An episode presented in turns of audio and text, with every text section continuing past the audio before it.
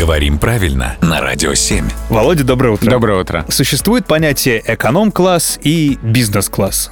Интересно только, почему бизнес-класс пишется через дефис, а эконом-класс пишется вместе. Нам хоть шампанское не приносят в эконом-классе, но хотелось бы хотя бы дефис иметь. Ну, вообще бизнес э, со всеми частями слов пишется через дефис, кроме бизнесмена и бизнесвумен. Мгм. Бизнесмен, бизнесвумен пишется слитно, в остальных случаях ставится дефис. Ну, например, бизнес-проект, бизнес-план, бизнес-класс и так далее. А что касается эконом-класса, то тут изначально немножко другое правило. Правило о сложно сокращенных словах, которые пишутся слитно. Например, штрих-код.